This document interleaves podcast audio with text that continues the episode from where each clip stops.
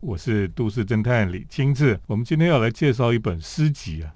那因为这本诗集非常特别哈，读过之后我也觉得很特别的喜欢呢 哈。就是它的风格跟我们以前所读的诗哈，呃，有很大的不同哈。那么可能也是代表着某一种现代的诗的风格了哈。那在这个诗里面，你就可以读到很多不同空间的这种感觉哈。那我觉得你读这些诗的时候，好像他就带你到另外一个世界去，那种意境哈，我就觉得非常有意思，而且跟你过去读的一些诗哈，都只有自己在那边呢喃或是呻吟哈，那种感觉是完全不一样的。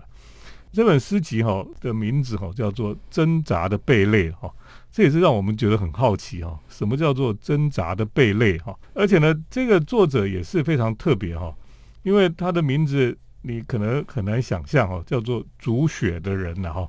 那今天呢，我们就很高兴请到了这个煮雪的人来到我们的节目当中。大家好，我是煮雪的人。嗯，煮雪的人在台湾是念，你是在台湾念文学嘛？哈，对我一路上都是念文学。对，然后后来的这几年又到日本去念书了。那他的这个创作哦，在这几年就之前也有出过诗集哈。那这本是他第二本诗集，而这本诗集呢。呃，是有路出版社所出版的。那么这个诗呢，就是你你看这个诗的包装哈，就是整个编辑哈，就觉得很舒服哈，然后也也非常的，你你会很想去看里面到底在写什么东西了哈。挣扎的贝类哈，这个主雪的人，你为什么会写这样的诗？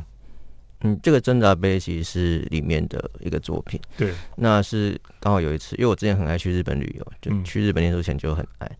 然后在订旅馆的时候，就去看他们网页上的一些宣传的一些影片。嗯，然后日本他们很爱吃，他们就直直接翻译的话叫做“跳舞的贝”，就听起来很开心这样。对，但其实他们是烤，对，就是活的，把它放到烤盘上面，然后就会那边像挣扎的样子。呃，但是我就觉得，因为我一直觉得贝壳它是一个你看不出来它有没有在活着的生物嘛，毕竟有一些，譬如说蛤蜊，它平常是盖着的，我们就看不到嘛。嗯哼。那但是它在挣扎的时候，你就觉得哇。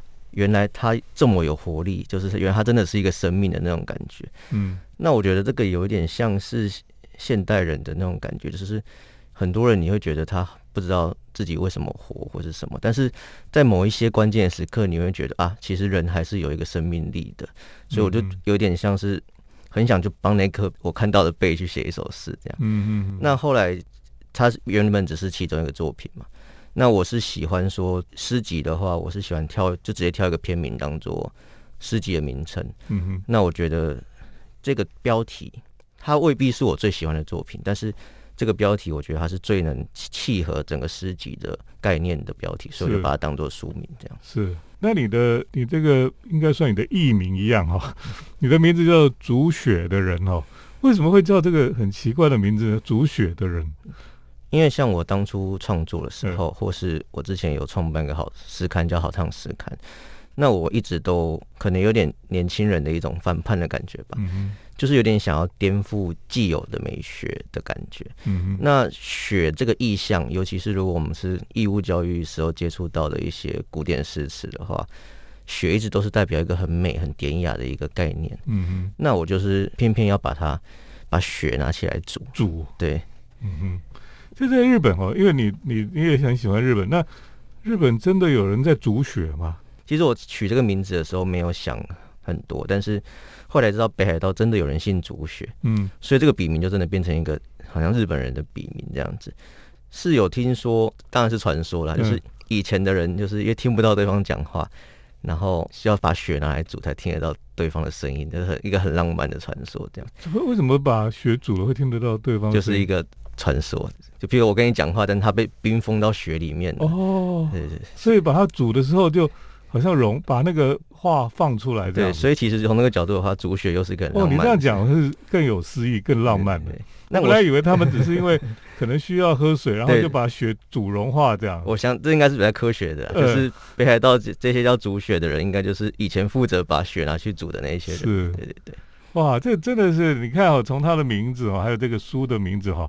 你就觉得非常有诗意哈。今天我们来介绍的就是煮雪的人他所写的这一本诗集哈挣扎的贝类等一下我们再继续请他来跟我们分享。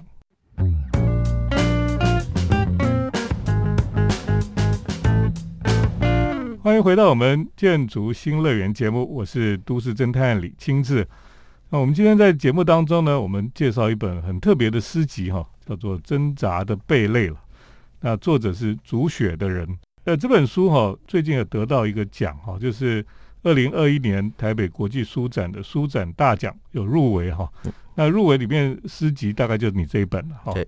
所以是一个非常特别的一本书哦。因为呃，如果大家知道，像这个书展的这个书展大奖哦，它其实报名的书非常的多啊，几百本这样子。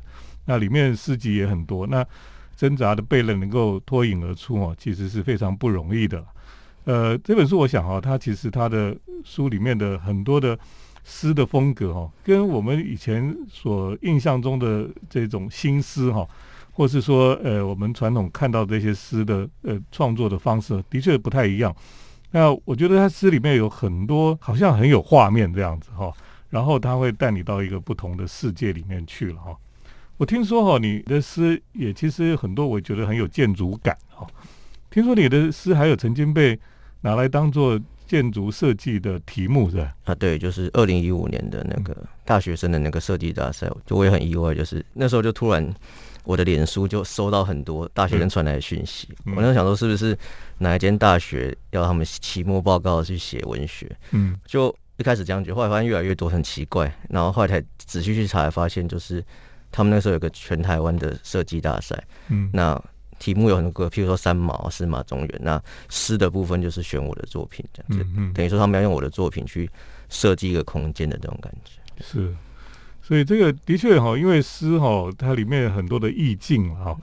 那这个意境就是从那个抽象的意境要怎么转化成现实的空间跟那个设计的建筑哈。这个这的确是蛮有趣的一种过程哈。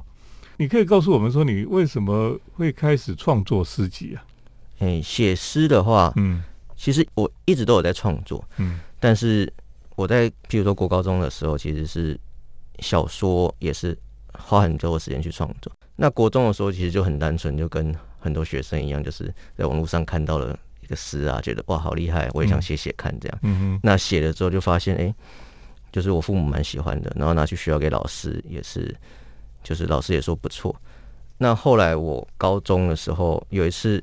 作文就大家应该都是规规矩矩写作文嘛，我就偏偏写了一个很像诗的东西，嗯哼，结果我老师还给我蛮高分的，就是他给我总分加一分，我觉得就变得我就是全校最高分，因为总分就那么高分嘛，老师擅自给我加一分，哦，所以就是算是给我很大的鼓励吧，这样想，对，哦，所以其实你高中就开始在写诗啊，其实国中就开始会在网络上发表了，哎，那你是不是很早熟哎？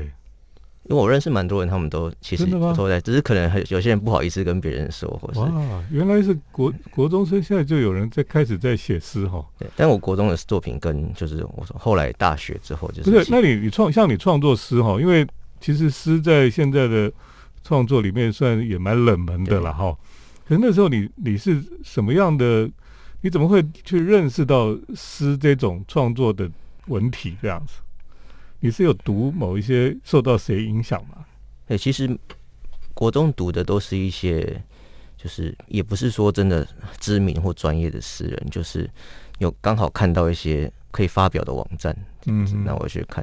当然那些作品从现在回去看，是一些还是很可能很稚嫩的作品，这样。但可能就因为我对诗那个时候也不够了解，那就嗯，有点是被那个给感动到的那种感觉。哦，嗯嗯。这的的确是，我觉得真的很特别了哈。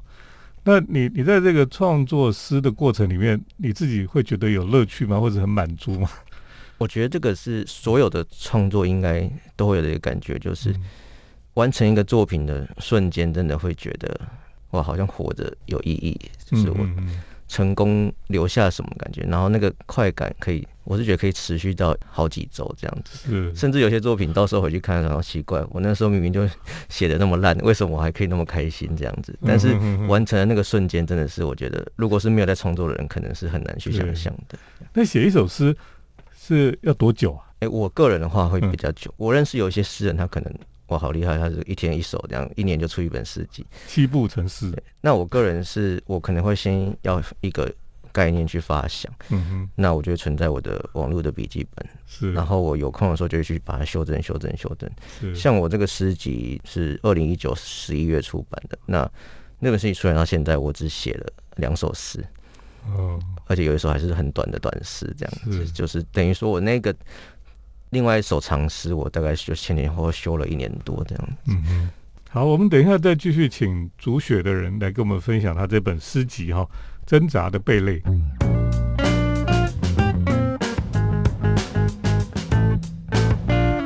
欢迎回到我们建筑新乐园节目，我是都市侦探李清志。今天跟大家介绍这本叫做《挣扎的贝类》哈，这是一本诗集。那今天我们请到诗人煮雪的人来到我们的节目当中了哈。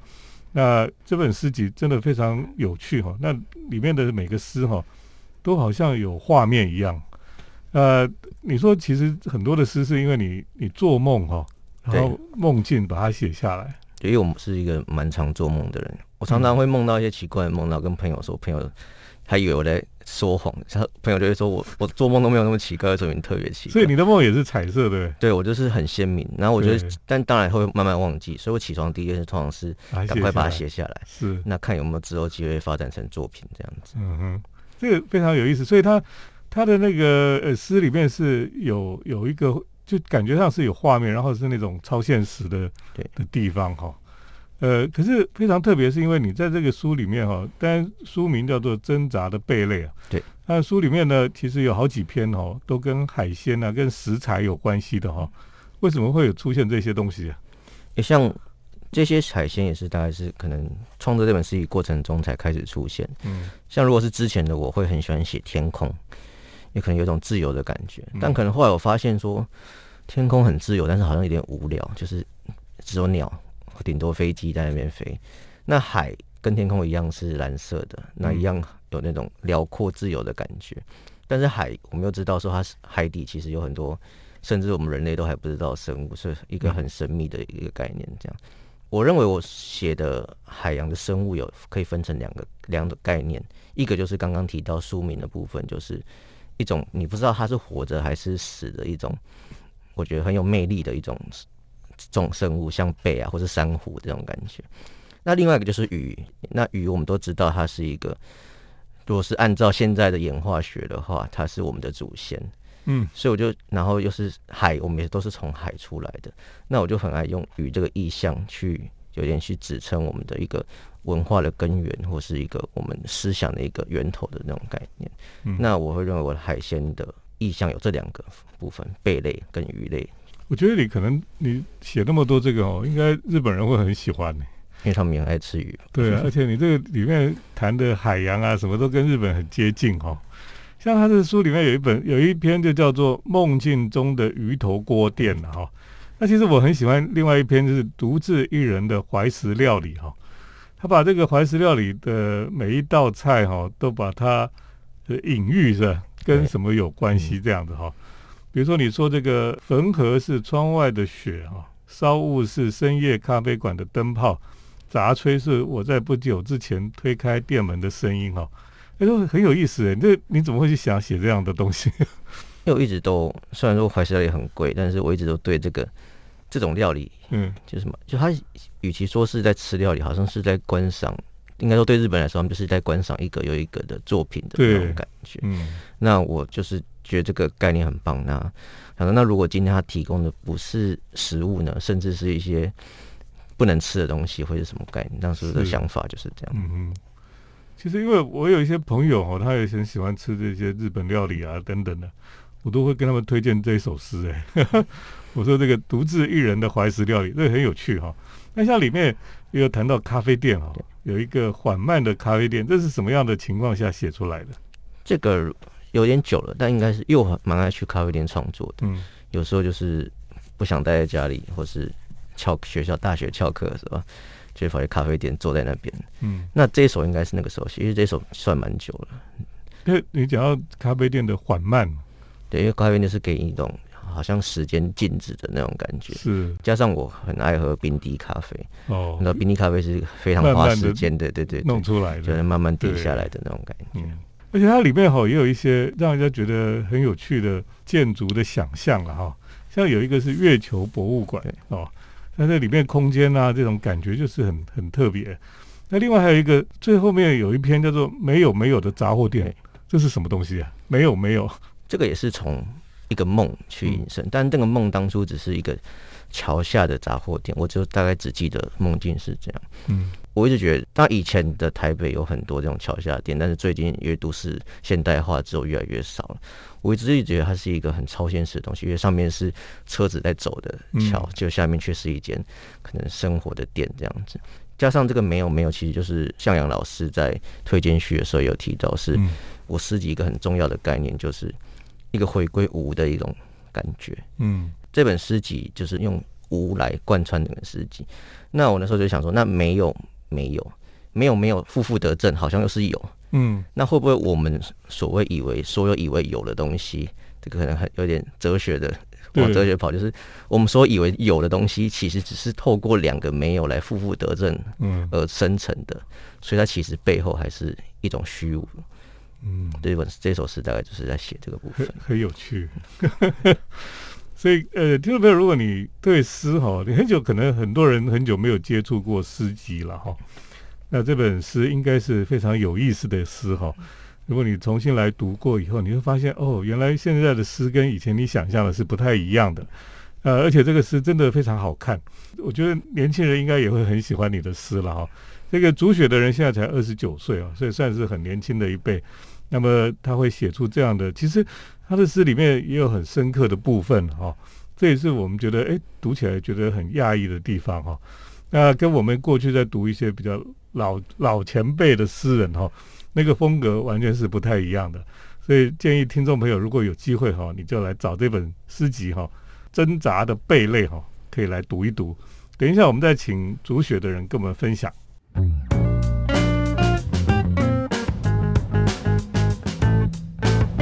我是都市侦探李清志。我们今天在节目当中呢，我们很特别哈，的介绍了一本诗集了。这本诗集叫做《挣扎的贝类》哈。那作者是煮雪的人，他是一个呃二十九岁的年轻诗人哈。那么现在都主要在日本这样子。可是这本诗真的是充满了非常多哈，感觉上很超现实的，有很多画面的这种诗集哈。我我常常读起来就觉得，哎，有点。那种奇幻的感觉哦，跟村上春树有一些书有点类似哈，就是哎，这个我想很多年轻人会喜欢这本书啦。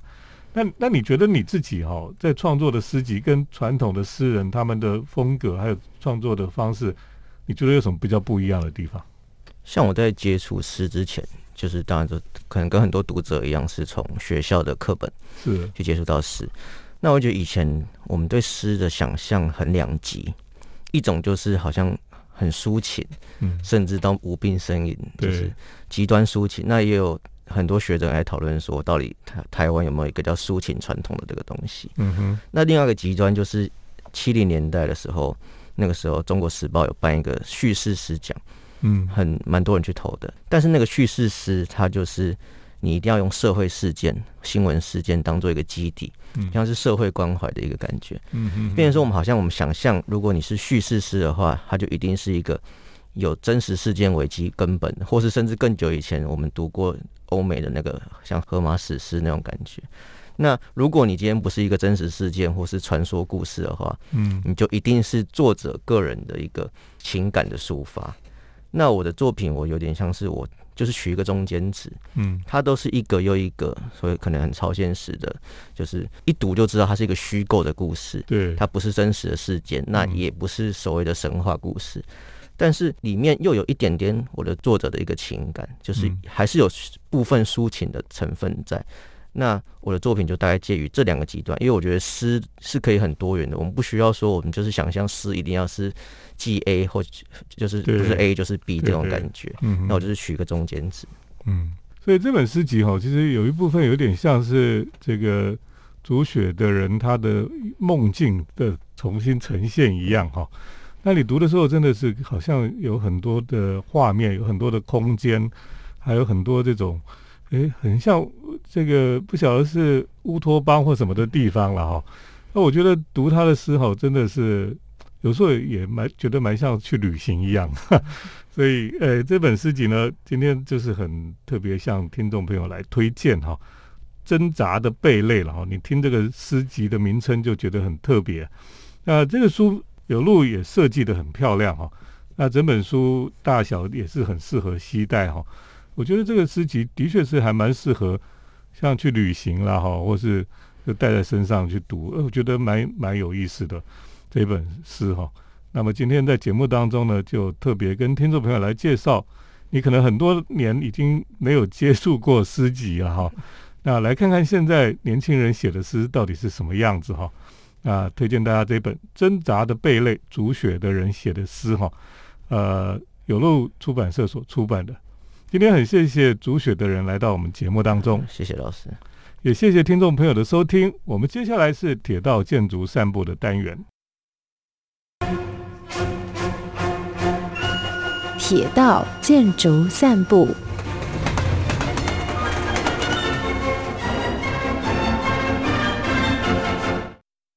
欢迎来到我们铁道建筑散步的单元，我是都市侦探李清志。今天呢，在单元中呢，我就要跟大家来讨论哈。那么，关于在日本的铁道，呃，特别是他们的通勤电车上面，通勤电车很多人都可以有这种印象，就是日本人好像他们坐电车哈，都很喜欢读书了哈。啊，基本上我们好像都有这种印象。因为你在东京搭电车的时候呢，你就发现每一个人哦都埋头在他手上拿的书里面了哈，所以大家都有一个印象，就是日本人非常喜欢阅读，连在电车上面通勤上面也都喜欢阅读了哈。那这个就是过去我们去东京旅行的时候呢，也常常有这个印象哈。不过当你仔细看的时候，你就觉得，哎，其实他们不见得都是在念书了哈。因为他们每天早上通勤哦，有的人是从郊外来的，所以他可能都是呃要通勤要一个小时左右的通勤时间算是合理的，所以呢，在那个早上出门哈，搭了电车有位置坐的话就坐在那边，然后就不知道怎么办，所以只好读书了哈。可是当你仔细看的时候，就发现有些人也不是读书了，他们通常都在看漫画哦，他们有这种呃呃杂志哈。就是漫画杂志这样子，那我想漫画书在电车上面呢，会比念这个文字的书还比较容易哈，因为呃，因为电车会晃动嘛哈，你看漫画可能比较容易看，呃，读书哈，看那个细细的字哈，可能比较辛苦一点。不过日本的确是有一种叫做文库本哈，它就是适合你携带哈，那么在车上可以阅读大小的那种版本的书了哈。那通常也是蛮受欢迎的，因为你坐电车很无聊，就要杀时间哈，就读读书了哈。可是现在越来越后来就变成大部分的人都在看漫画，那他们这种杂志像 Jump 哈，呃这种杂志呢，他们就是在呃电车上看一看就把它丢掉了啊，所以很多在车站呢，他们呃做完之后就已经看完就把它丢掉。那这些杂志有的还新新的，他们就把它收集起来。那有一些这个流浪汉就专门在卖这些杂志，在车站附近。那反正也是二手的。那可是有些人没看过，反正搭电车就买一本，很便宜，就拿来看一看。反正看完就丢掉，好像报纸一样。好，不过后来大家就才发现说，其实哈，也不是说东京人很喜欢看书了哈，只是你搭电车的时候，其实是很很无奈啊。为什么呢？因为坐在那边哈，然后前面都挤满了人。那个空间非常的拥挤哈，那不管是看到人跟别人之间的距离哈，即使你坐在椅子上，你前面也就是一堵人墙了哈，所以就很尴尬，不知道要看哪里，所以这个时候最好就是哦，哎看书了哈，因为你就把你的视线哈，不要摆在别人的身上，你就放在书里面，埋首在这个书堆里面的哈，哎就觉得比较自在一点。所以其实他们在读书哈，其实最重要的原因就是他们要减少那个人跟人之间互看哈那种尴尬那种处境哈。所以呢，很多人其实在搭电车的时候看书哈，只是要转移这个视线啊，让自己的视线不会放在某些人的身上，或是别人的身上的某个部位等等的哈，就会觉得很尴尬这样子，所以就埋首在书堆里面。那么当然现在哦，呃，去东京你看书的人也越来越少了哈。大部分的人呢，哎，在 Walkman 出现的时候呢，很多人就是一上车呢就戴上耳机哈，然后就让自己在一个自己形成一个音乐的世界里面，就躲在里面这样子。那么后来呢，有脸书啊，有这些这个网络上的社群等等的哈，诶，大家就开始看手机上的东西了啊，不是看真的书了，就看脸书了。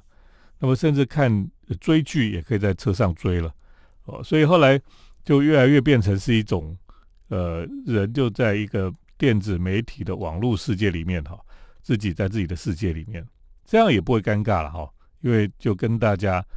自己反正每个人都在自己的世界里，就不会看到别人，或者别人也不会干扰到你这样子。所以这是电车上的一种文化了哈。那过去的电车文化是跟阅读有关系的，或是后来变成图像的阅读，然后一直进化到哈这个 Walkman 的时代，那么一直到现在的智慧型手机的年代哈。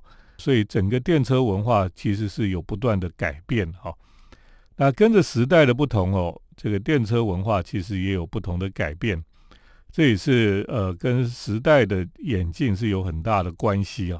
我们从九零年代一直到现在哈，观察日本的电车上的活动哈啊人们的行为等等哈，你就发现哎真的是改变很大了。即便是日本，你说它是一个喜欢阅读纸本的一个国家哈，因为日本的确很有趣了，所有的世界上大家都是慢慢。连图书馆都变成网络的图书馆，哦，或者说图书馆也就减少盖图书馆。可是呢，在日本来讲哈，他们还是非常的喜欢纸本阅读的，他们有这种习惯哈。所以在日本呢，书店还是很多，而且不止书店多，他们图书馆还是不断的在设置哈。所以呃，对他们来讲呢，纸本阅读还是一个他们生活里面很重要的事情了哈。那这几年当然，图呃书店也慢慢有受到影响，书店有慢慢在在关门的这种趋势了哈。不过他们也就创造出新的形态的书店哦，比如说鸟屋书店。那么在鸟屋书店里面呢，呃不单单只是去读书而已，在里面有很多不同的活动，不同的这种让你可以消费的目标。所以结合阅读，结合这个 lifestyle 哈，那么在这些书店里面呢。都已经慢慢慢慢演变成一种，你在那边可以寻找到你理想中的生活风格，然后你可以去购买类似的知识，还有那个类似的商品都可以买得到哈。所以整个人类的进程哦，其实有很多的改变哈。那我们在电车文化上面就可以看出哈，其实人类的确在改变当中了哈。从阅读纸本一直到现在都是网络上的阅读哈，那么在电车上面也是会有很多不一样的改变的。如果有机会呢，我们再一次回到日本去搭电车哈，或者说我们在台湾搭捷运的时候，你也可以做一些这样的观察。啊，台湾的捷运上的文化哈，电车文化跟日本的确也有不一样的地方哈，都是可以值得去观察。这也是呃人类学的观察的一部分了哈。